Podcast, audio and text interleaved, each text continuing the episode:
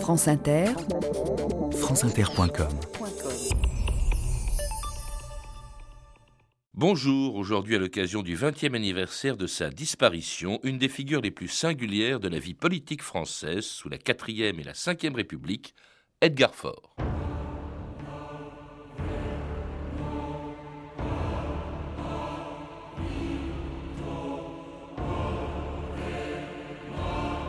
Ce n'est pas la girouette qui tourne, c'est le vent. Edgar Faure.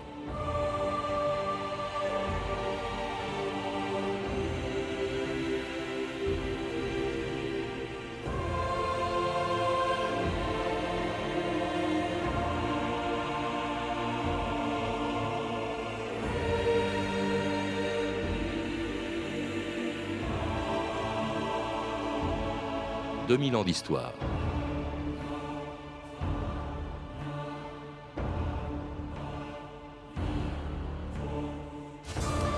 C'est un trait de mon caractère, disait-il, que le goût des honneurs et l'attachement au titre. Pendant 40 ans, cette passion pour le pouvoir et les honneurs ont conduit Edgar Faure à être plusieurs fois ministre et même chef de gouvernement sous les 4e et 5e Républiques. À ceux qui lui reprochaient d'être une girouette, parce qu'il était inclassable et qu'il savait être opportuniste, Edgar Faure avait un jour répondu Ce n'est pas la girouette qui tourne, c'est le vent. Un de ces aphorismes qui faisait rire même ses adversaires ou ces élèves de Sciences Po qui ont eu un jour à commenter une de ses formules les plus drôles et encore très actuelles L'immobilisme est en marche et rien ne pourra l'arrêter. Mais si Edgar Faure ne se prenait pas au sérieux, il prenait en revanche très au sérieux tout ce qu'il a pu faire dans toutes ses fonctions et jusqu'à sa mort. France Inter, Claude Guillaumin, le 30 mars 1988. Madame, mademoiselle, monsieur, bonjour. Edgar Faure est mort ce matin à l'hôpital Laennec à Paris. Il était âgé de 79 ans. Edgar Faure, c'est plus de 40 années de vie politique française. Avocat à 20 ans, député à 38, ministre à 41, président du Conseil à 44. Il était aussi célèbre par son habileté politique que par sa verve, son esprit mordant et son sens de la formule. Tous ceux qui l'ont bien connu, ses amis comme ses adversaires, lui reconnaissaient une éloquence redoutable, une intelligence rapide, une culture quasi encyclopédique et une mémoire qui ne lui faisait jamais défaut. Le 20 septembre 86, Edgar Faure répondait aux questions de Jean-Louis Caffier de Radio France Besançon et notamment à celle-ci Que souhaitez-vous qu'il reste de vous et de votre carrière? Je voudrais laisser après moi une œuvre régionale, nationale, internationale et sans avoir la faiblesse de croire que mon nom y demeurera attaché. À ce moment-là, je serai éloigné de la vanité des choses humaines mais nous avons mille moyens de survivre dans l'utilité de notre survivance, dans l'affection des gens qui nous ont entourés, et puis enfin dans nos descendants. Raymond Krakowicz, bonjour. Bonjour. Alors cette voix, ce cheveu sur la langue, beaucoup de Français s'en souviennent. Elles ont marqué pendant 40 ans notre vie politique. C'était la voix d'Edgar Faure, auquel vous venez de consacrer une biographie. Edgar Faure, le virtuose en politique. Alors virtuose d'ailleurs au point que on se souvient plus au fond de son habileté, de son ambition pour le pouvoir que de ce qu'il y a fait. Est-ce que ce n'était qu'un virtuose et même une girouette, disait-on? Non, pas du tout. Je crois que cela est regrettable que ce côté euh, virtuose prenne le pas sur le reste parce qu'il considérait qu'être habile, eh c'est normal. On ne reproche pas à un chirurgien d'être euh, habile dans l'exercice de son art. Et lui-même estimait que l'habileté est un plus pour sa fonction, mais il avait des convictions et il a passé sa vie, on peut le dire, à tenter de les réaliser. Alors c'était aussi un homme, à vous lire, extrêmement brillant, et cela avant même de faire de la politique, ce qu'il a commencé à faire à cet âge, et d'abord, par exemple, dans sa carrière d'avocat. Il devient avocat en 1927, c'est-à-dire qu'il a 19 ans, il n'est même pas majeur, et il est le plus jeune euh, avocat du barreau de Paris, je crois. Oui, il plaisantait d'ailleurs. À l'époque, la majorité était à 21 ans. Il disait Je n'ai pas le droit de gérer mes propres affaires, mais en revanche, en tant qu'avocat, je peux gérer les affaires même les plus importantes de mes clients. Hmm. Alors, cette carrière d'avocat, il va, il va la poursuivre longtemps. Euh, il a eu le bac à 15 ans, il faut le rappeler aussi. Euh, et alors, euh, pour ce qui concerne les idées, en fait, il va s'en tenir à l'écart, les idées, la politique, il va s'en tenir à l'écart pendant très longtemps, à une exception près. Vous, vous évoquez un flirt assez peu poussé et assez bref avec les l'extrême droite, Raymond Krakowicz. Oui, c'est lui-même qui l'a reconnu, alors que beaucoup d'hommes politiques, lorsque ça a été le cas, ont euh, essayé de faire oublier cela ensuite. Eh bien, lui avait l'honnêteté, eu l'honnêteté dans ses mémoires, de citer ce flirt qui n'a duré que quelques mois. Et ensuite, il s'est tenu à l'écart de la politique. Dans les années d'avant-hier, les choses étaient très marquées entre la gauche et la droite. Et lui-même, qui était plutôt un homme de centre, un homme de, compromis, un homme d'idées, eh bien, avait du mal à se situer dans ce débat. Il préfère euh, à la politique, il préfère écrire euh, beaucoup de choses en dehors de son métier d'avocat. Il écrit une thèse sur le pétrole dans la paix et dans la guerre. Hein. C'est vraiment, il a, a des, sa curiosité le porte partout. Et puis alors surtout, ce qui m'a encore plus étonné, c'est des romans policiers. Hein. Il écrivit des romans policiers sous un pseudonyme euh, qui était assez drôle, Edgar Sandet, car il n'y avait pas de D comme c'est l'usage à la fin de son prénom Edgar. Exactement, il a écrit à cette époque trois romans policiers qui sont tous les trois très brillants. Il aurait pu devenir un maître du genre s'il y avait consacré l'essentiel de son activité, mais ce n'était qu'un dérivatif. Alors que sa thèse sur le pétrole était remarquablement euh, pensée, puisqu'elle paraît en 1939, à la veille de la guerre, où les problèmes d'approvisionnement pétrolier vont jouer un grand rôle. Il se demande par exemple si par rapport à un neutre, on peut agir pour s'assurer de ces débouchés pétroliers. Ce sera le cas que les Français les Anglais euh, auront à résoudre en 1940 avec le pétrole de Bakou de l'URSS, alors que l'URSS a eu un, accord avec l'Allemagne à l'époque. Et au moment où la guerre a commencé, Raymond Krakowicz, c'est ça qui va le conduire à la politique. D'abord parce qu'il se rend en Afrique du Nord. Je crois que c'était tout simplement pour, que, pour protéger sa femme, qui étant juive, évidemment courait des risques en restant en France. Il y avait de cela. Il, y était, il était incontestablement opposé à la collaboration, même s'il n'a pas été résistant. Il n'a d'ailleurs pas prétendu. Et il est parti en Afrique du Nord en 1942. Et en 1943, à Alger, il euh, se trouve avoir des amis bien placés au Comité français de libération nationale, Louis Jox en particulier, qui est le secrétaire une général. du gouvernement provisoire. C'est ça, de De Gaulle. Et euh, Louis Jox, secrétaire général de ce gouvernement provisoire, le prend comme adjoint. Autre chose qui l'a marqué, là nous sommes au lendemain de la guerre, juste après la libération, c'est qu'il est procureur général adjoint au tribunal de Nuremberg. Oui, effectivement, De Gaulle, qui ne le connaissait pas particulièrement à l'époque, mais qui avait tout de même remarqué son action auprès de lui à Alger, le nomme procureur adjoint au procès de Nuremberg, qui va être un procès qui va rester ensuite dans, l'histoire comme un procès fondateur. Eh bien, euh, Faure va y participer pendant un an pratiquement, et il va assurer une partie de sa réputation dans ce procès où il aura des positions à la fois modérées et de fond. Et c'est à ce moment-là qu'il entre vraiment en politique, en 1946. Il hésite un peu entre plusieurs partis. Il choisit finalement le parti radical, celui de son ami euh, Pierre Mendès France. Alors, il s'inscrit, enfin, il est candidat. Il a échoué à deux reprises euh, aux deux premières élections, mais en 1946, comme il y en a eu beaucoup cette année-là. Il est élu donc en Franche-Comté où il n'avait jamais mis les pieds et où il arrive d'ailleurs en disant, euh, vous le citez Raymond euh, Krakowicz, je suis franc-comtois de naissance depuis tout à l'heure. Hein. C'était assez drôle. Oui, ça, fait beaucoup rire. C'est le moment où il est élu, il est tellement ravi d'être élu qu'il sort cette boutade qui est une boutade de plus par rapport à toutes celles qu'il pouvait euh, claironner. Mais je crois que ce qu'il faut remarquer, c'est qu'il est élu à un âge qui n'est pas particulièrement jeune, il a 38 ans, mais devenant député en 1946, deux ans après, il entre au gouvernement et trois ans après encore, il devient président du Conseil. Là, c'est une ascension d'une rapidité extraordinaire. Ah, effectivement, en 1952, président du Conseil, on ne disait pas, c'était chef du gouvernement, mais on ne disait pas à l'époque Premier ministre, mais président du Conseil. Donc, en 52, à la tête d'un gouvernement pléthorique de 40 ministres et secrétaires d'État. Et après une nuit d'insomnie, M. Edgar Faure présentait sur les marches de l'Élysée au président de la République son ministère, le 16e depuis la Libération. Je suis heureux de cette occasion que nous avons de faire un peu connaissance parce que beaucoup d'entre vous ne me connaissent pas. Me voilà donc aujourd'hui comme président du Conseil d'un parti qui est considéré comme le plus homogène, c'est-à-dire le gouvernement. Le gouvernement comptant en effet 40 membres.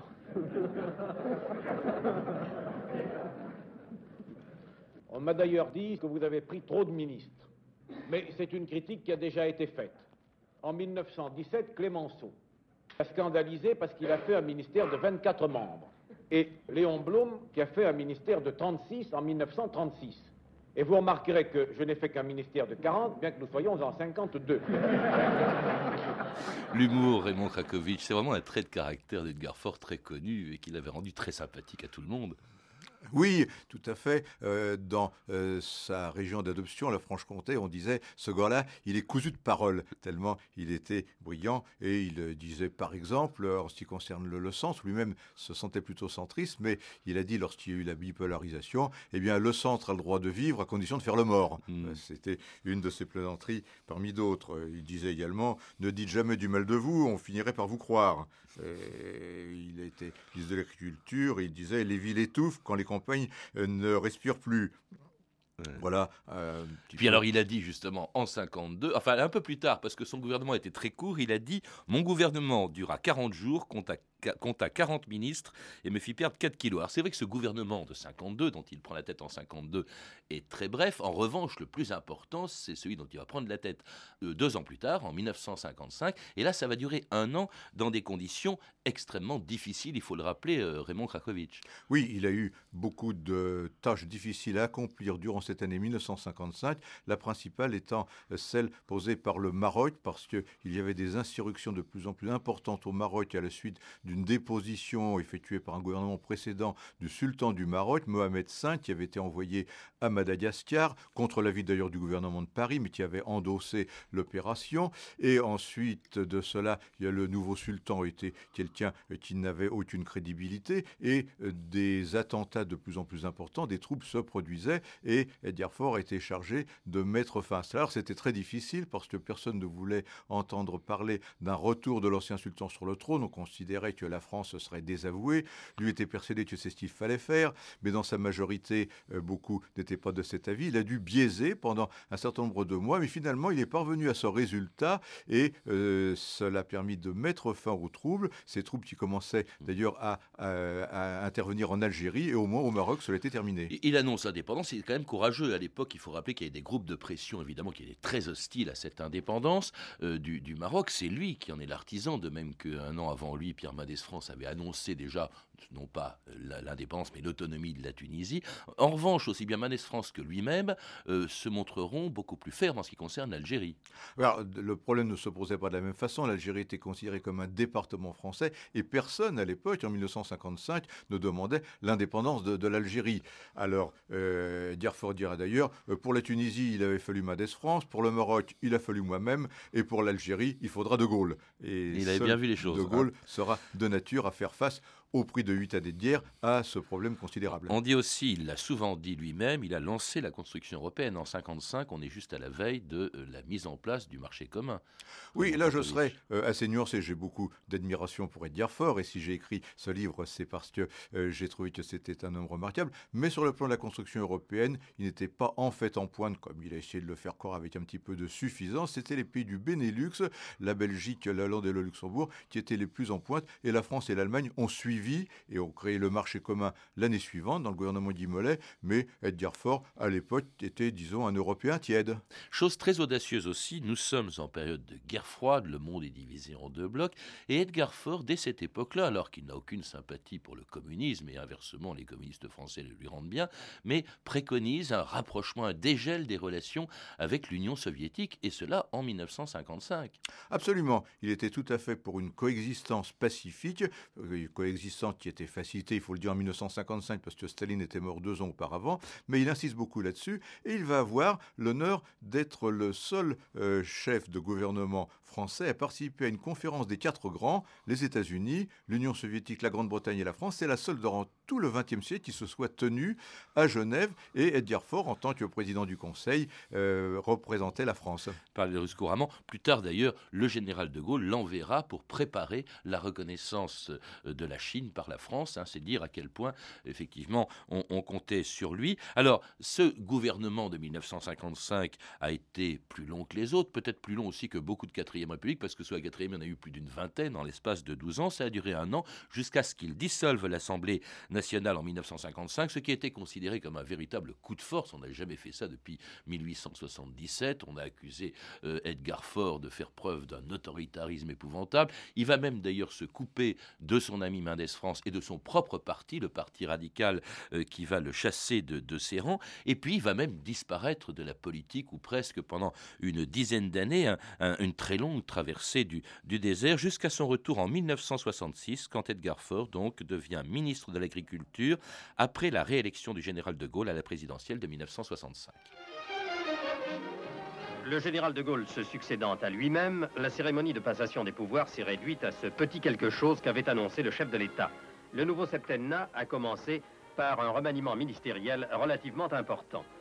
Parmi les nouveaux, M. Edgar Faure, à propos duquel il faut noter en cette période cruciale pour le Vietnam qu'il fut un des quatre grands à Genève et également l'envoyé du général de Gaulle à Pékin avant la reprise des relations diplomatiques. Une longue, longue, longue attente, une attente de je ne sais quoi, une longue, longue attente lente d'un je ne sais quoi qui serait toi. Une soirée pour une romance, un sapin aigu comme un aveu,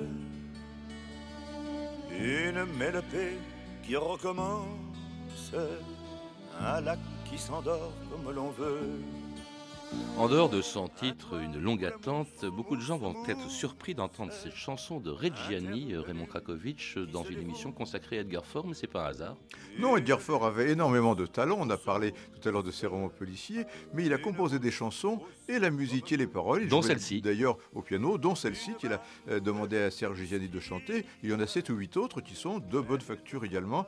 Edgar Faure avait, euh, on peut dire, tous les talents. Il savait également euh, composer des vers, il savait écrire, il devenu académicien. Il avait effectivement énormément de capacités. Et des talents qui sont souvent moins connus que ceux dont il a fait preuve euh, comme au gouvernement, comme chef du gouvernement, président du Conseil sous la 4ème République, ministre de la 4ème République, mais aussi sous la 5ème République. Le général de Gaulle fait appel à lui en 66, on l'a entendu, euh, à l'agriculture. Et puis alors surtout, ça c'est quand même, ça devait être un moment très important de sa carrière, Raymond Krakowicz, il devient ministre de l'Éducation nationale au lendemain des événements de mai 68. Ça c'était un poste quand même sacrément délicat.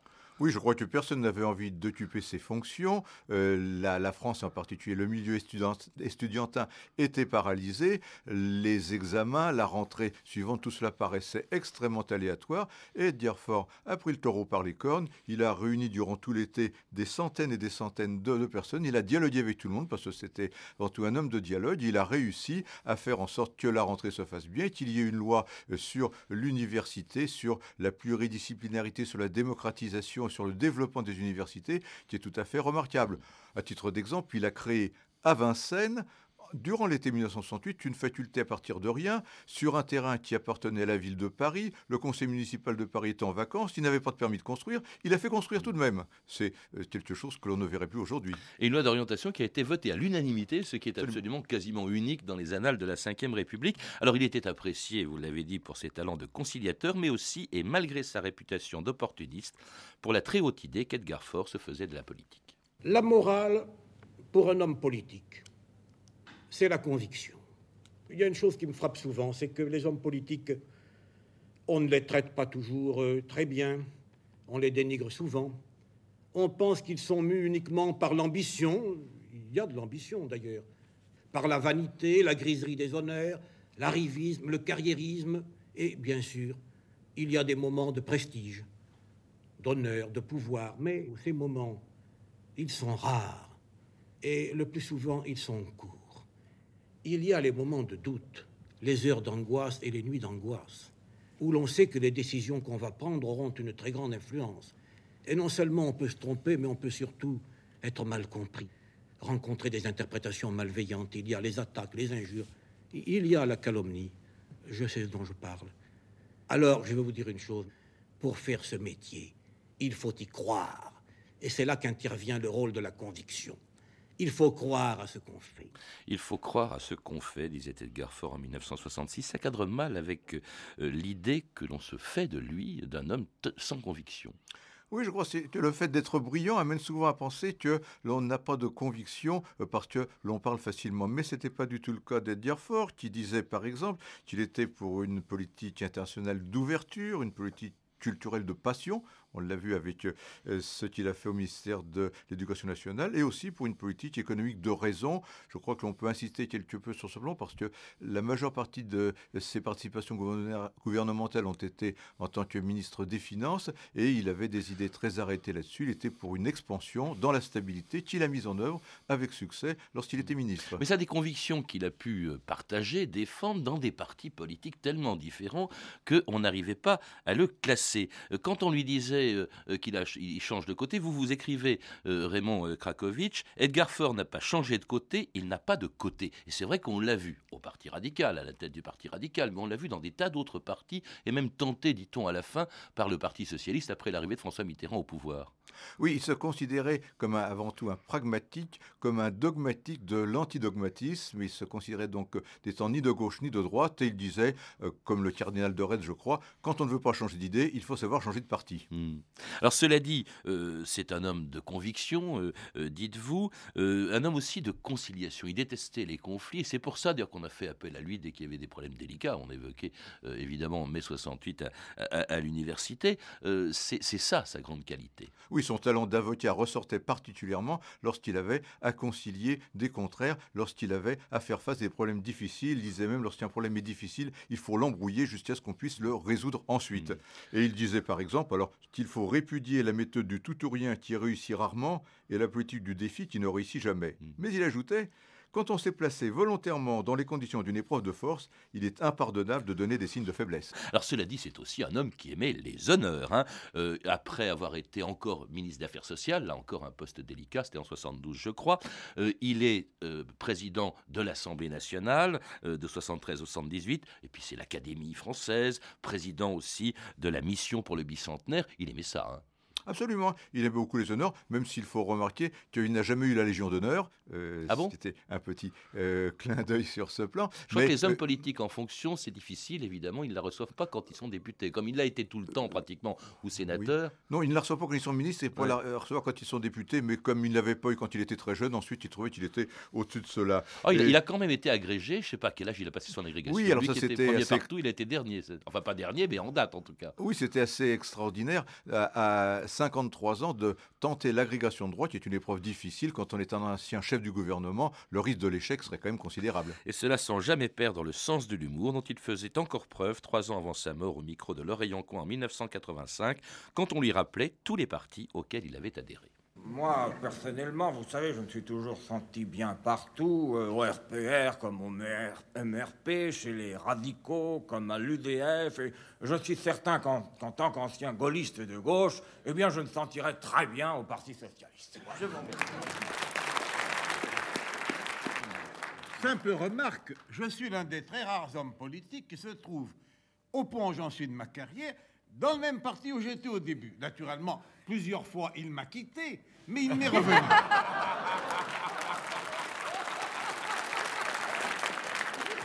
Et j'en suis président d'honneur.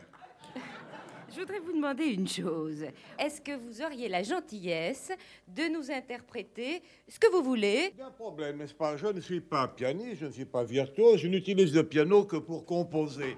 Mais si vous voulez, je suis en train d'étudier une mélodie, alors je vais vous la jouer avec un doigt, je voudrais avoir votre impression.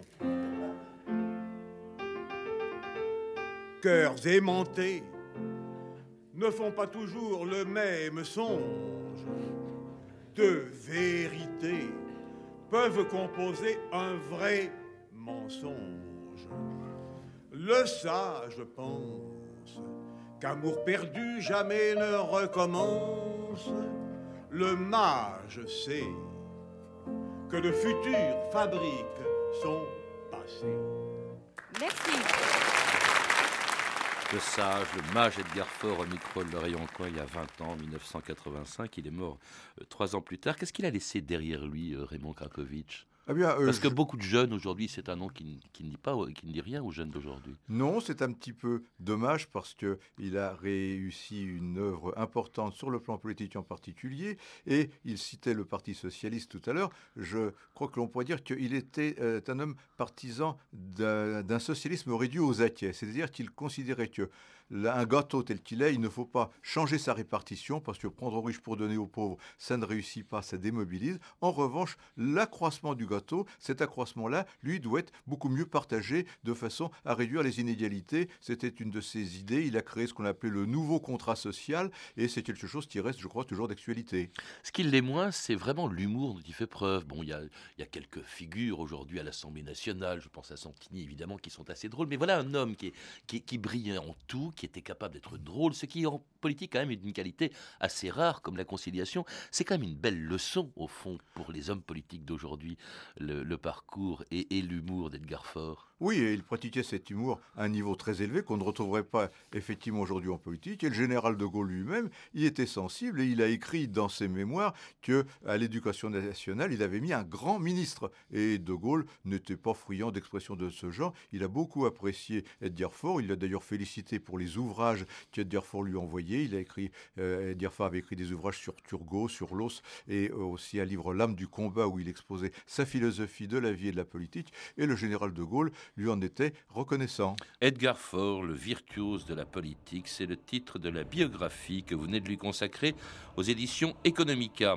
À consulter aussi le site de l'association Edgar Faure qui a pour but de perpétuer la mémoire et les œuvres du président, du président du Conseil, en France et à travers le monde. Et ce site, c'est www.edgarfort. Vous avez pu entendre deux archives pâtées de 1952 et 1966, disponibles en DVD chez Montparnasse Vidéo, dans la collection Le Journal de votre année. Vous pouvez retrouver ces références par téléphone au 32 30, 34 centimes la minute ou sur le site franceinter.com. C'était 2000 ans d'histoire, la technique Philippe Duclos et Sandrine Laurent, documentation et archivina Claire Destacan, Claire Tesser, Amélie Briand-Lejeune, Sandra Escamez et Catherine Louis, une réalisation de Anne Kobilac.